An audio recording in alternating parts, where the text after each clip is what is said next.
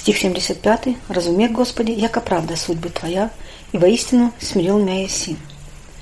Предполагается, что пророк получил мудрость и научился заповедям, вступил в союз с богобоязненными и обвеселил их всеми своими совершенствами. Стало быть, эта страна духовная светла.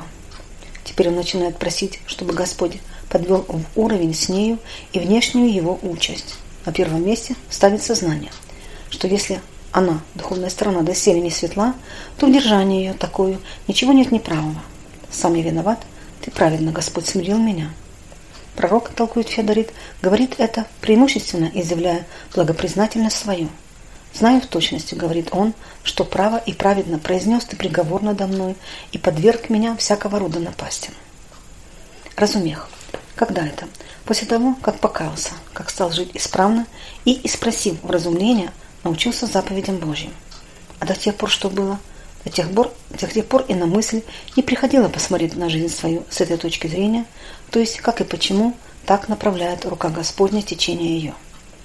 Или, если приходила, то в основании и причину, почему она была такова, никак не ставилась своя грешность и невиновность. Грешник пока в грехе, слеп и не видит перста Божия над собой.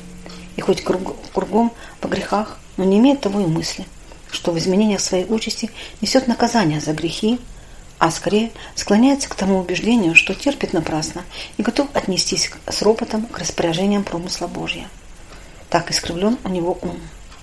И не дивно, потому что грех, через грех получил э, к нему доступ враг, отец лжи, который исполняет его своим кривотолкованием. Но когда благодать коснется сердца грешника, и он пробудится от своего греховного сна, Тогда мгла, покрывающая его ум, начинает рассеиваться. Когда завершится покаяние, решимости жить исправно, около него становится уже довольно светло. Жизнь исправная по заповедям усиливает этот свет. Когда нрав добродетельный, совсем становится. Тогда атмосфера умовая очищается, и ум ясно видит, почему, что было в жизни его. Тогда говорит он с пророком, разуметь, говорит, то, что есть ясно вижу, яко правда судьбы твоя, и воистину смирил меня Иси. Кто пишет Святой Амбросий, разумеет пути промысла Божья, тот может употребить те же слова, какие здесь изрекает Святой Давид. Без ведома Божия ничто не бывает. Все, что бывает, бывает по его суду. Но к познанию всего приводит то, о чем он выше молился, то есть, чтобы Бог вразумел, как научиться заповедям. Получив такое вразумление, уразумел он и праведность судов Божьих. Это уразумение есть достояние мужа совершенного. Иное дело веровать, иное разуметь. Вера в том, кто восприял страх Божий, разумение в том, кто умудрился уже во спасение. Смирен, смирен я был, чтобы я, чтобы это уразуметь, потому что те, кои высокосерды, не имеют очей, чтобы видеть такую истину. Когда же смиряемся, тогда познаем грехи свои, и самым смирением очищаем падения свои. Смирихся, говорит, и спасемя. Истина, смирен, кто смирен во спасение, нечетно подвергся скорбям тот, кто направлен ими к покаянию но между уразумением означенной истины и страхом, проведшим к покаянию, есть расстояние. Господь говорит к уверовавшим иудеям, «Аще прибудете в славе моим, уразумейте истину». Видите ли, не с самого начала, как только кто по страху Божию слушает Слово Его, дается уразумение. Стих 76. «Будешь же милость Твоя, да утешит меня по словеси Твоему, рабу Твоему». Рабу Твоему Относить можно и к, словам «по словесе твоему», и к словам «будешь же милость рабу твоему, твоя рабу твоему». Последнее лучше, ибо первое само собой уразумеется. Так толкует святой Афанасий. Умоляй, да будет по слову твоему, милость твоя утешением и ободрением рабу твоему. Ибо многие, приявы утешения, предаются обольщению, будто бы приобрели его собственное благоразумие. Чтобы и мне не впасть в такое же заблуждение, да будет мне рабу твоему, по слову твоему, милость твоя. Какой же связи состоит это с предыдущим? Вот в какой. Во время, уже говорит Феодорит, человеколюбие и утешение, но время уже говорит человеколюбие и утешение, ибо ты обетовал кающимся благоволение свое. То самое сказал Бог и устами Исаия, и когда возвратишься, воздохнешь, тогда спасешься. И устами Малахии обратитесь ко мне, и обращусь к вам. Чего же стало быть просить, просить? Милости и утешения, по слову Господа. Можно, впрочем, разуметь это и так. Измени смиряющие меня обстоятельства, а, обстоятельства скорбные, но утешительные. Пластырь произвел свое действие. Сними же его. Хоть об этом далеко, лучше не знает. Лучше нас знает наш врач, душ и телес, однако же молиться об этом не неуместно. Только не безусловно, а с подразумеванием. Если благоугодно тебе, Господи, если это спасительно будет для меня, молиться, то есть не выходя из пределов преданности волю Божью, которая составляет душу богоугодной жизни.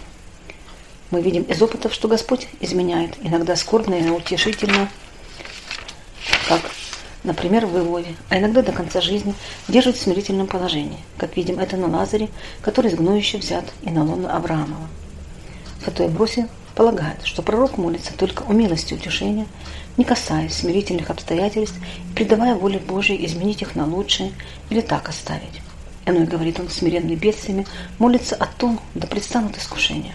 Пристанут, да укротит Господь свирепствующий против него бурю бед. А пророк, как крепкий и мужественный борец, уразумевший, как бедствие и скорби возводят душу к совершенству, желает ни скорбности удалить, ни противности отклонить, просит пресечь не все то, что причиняет утомление труд, а молится, чтобы во время притрудной борьбы его против бури искушений подано было ему утешение, чтобы мужественный дух переносить неносимое и чтобы не ослабеть от приложения печали и уныния. Таким образом, он умоляет благость Божию не попустить, чтобы был лишен помощи, подаваемой утешением, не прекратил он, не кончив начатого им доброго воинствования. На небесах, несомненно, готово утешение всем терпящим за добродетели, и тем больше утешения, чем больше подъятой скорби. Но и здесь, из опасения пасть под тяжестью бедствий, моли Господа, да дарует тебе утешение, как даровал святому Павлу, который свидетельствует благословен Бог и Отец Господа нашего Иисуса Христа, Отец щедрот и Бог всякий утехи, утешая нас о всякой скорби нашей, яко возможище нам утеши, утеш, утешите сущее во всякой скорби утешением, им же утешаемся сами от Бога. Но нельзя не видеть, что кроме душевного утешения, пророк чает и внешнего утешения, как дает разуметь и течение речи. Ниже говорит он, чтобы и враги увидели и устыдились, и богобоязненные тоже обратились к нему. То и другое возможно лишь тогда, когда утешение не в сердце только влито, но и внешне оказано. Стих 77. «Да придут мне щедроты Твоя, и жив буду, яко за твой, закон твой, поучение мое есть.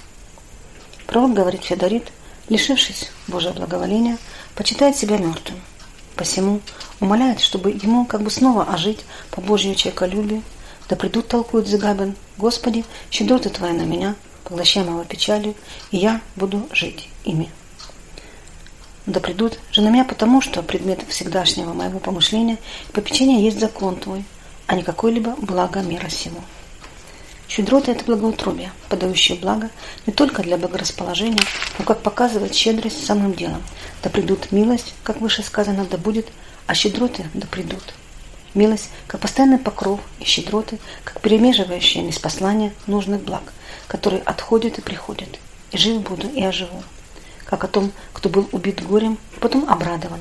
Или как о том, как обеднев опять богатеет, или будучи обесчещен, опять входит в почет, говорит «ожил» так и пророк просит щедрот, чтобы ожить в чувствах сердца. Это оживление здесь, как и предыдущая милость, утешение, стоит у пророка в противоположность смирительным или уничижительным обстоятельствам, праведно посланным от Бога, как исповедовал он выше.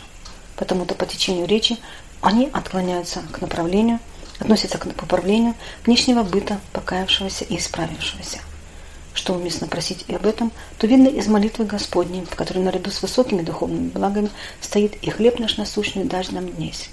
Но при этом надо иметь в уме, если Господь так, если Господу так угодно, если ты видишь, Господи, что то и то полезно спасительно мне, то даруй мне, безусловно, прилично спросить только духовных благ, покаяния, сохранения решимости жить хорошо, разумения воли Божьей, молитвы, терпения и прочее.